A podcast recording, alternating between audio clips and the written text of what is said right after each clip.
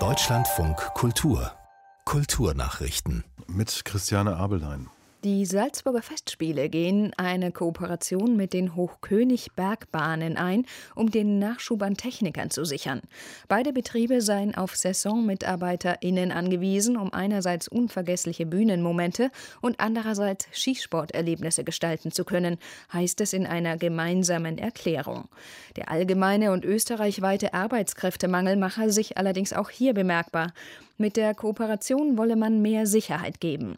Bewerbungen müssten künftig nur einmal abgegeben werden, beide Dienstverträge würden zusammen vorgelegt. Das Festspielteam meint, diese unkonventionelle Idee verbinde das Beste beider Arbeitswelten.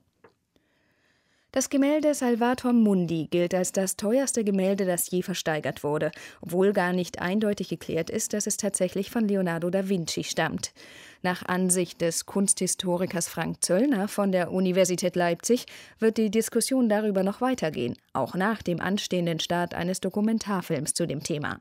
Er selbst sei davon überzeugt, dass es sich um eine Werkstattarbeit handele, die auf Da Vinci zurückgehe und an der er selbst mitgearbeitet habe, sagte Zöllner DLF Nova das ist eben bei vielen Gemälden, Altmeistergemälden so. Wir müssen uns davon verabschieden, immer den Maximalautoren sehen zu wollen. Immer das Maximum. Es muss Leonardo sein. Es kann nicht irgendeiner seiner Schüler oder Gehilfen gewesen sein. Also das ist so dieses Markenbewusstsein, was wir da hineintragen. Ja, das muss der Stempel Leonardo sein.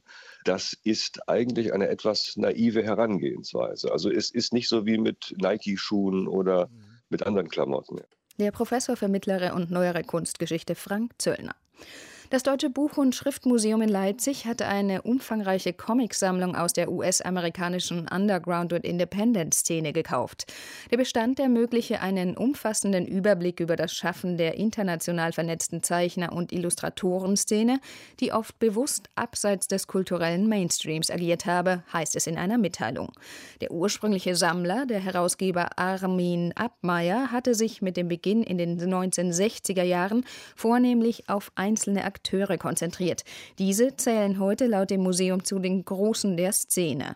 Das Buch- und Schriftmuseum gilt als das weltweit älteste Museum auf dem Gebiet der Buchkultur. Die Ausstellungen in Leipzig sind allerdings derzeit wegen der Corona-Lage in Sachsen geschlossen. Mit künstlicher Intelligenz entstandene Kompositionen fehlt nach Ansicht des Geigers David Garrett die Seele.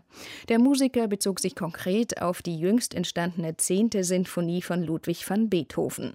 Für ihn habe das Ergebnis nicht viel mit dem Beethoven zu tun, den er kenne, sagte Garrett der Münchner Abendzeitung. Dem Ganzen fehle auch das Zerrissene an dem Genie Beethoven, die Enttäuschung, sowie die Qual, als Komponist taub zu werden. All dies könne ein Computer nicht greifen, weil er nicht eigenständig denken, geschweige denn fühlen könne, sagte Garrett. Das KI-Projekt sei als Ehrerbietung gemeint gewesen, aber ob es Beethoven wirklich gefallen hätte, könne niemand beurteilen.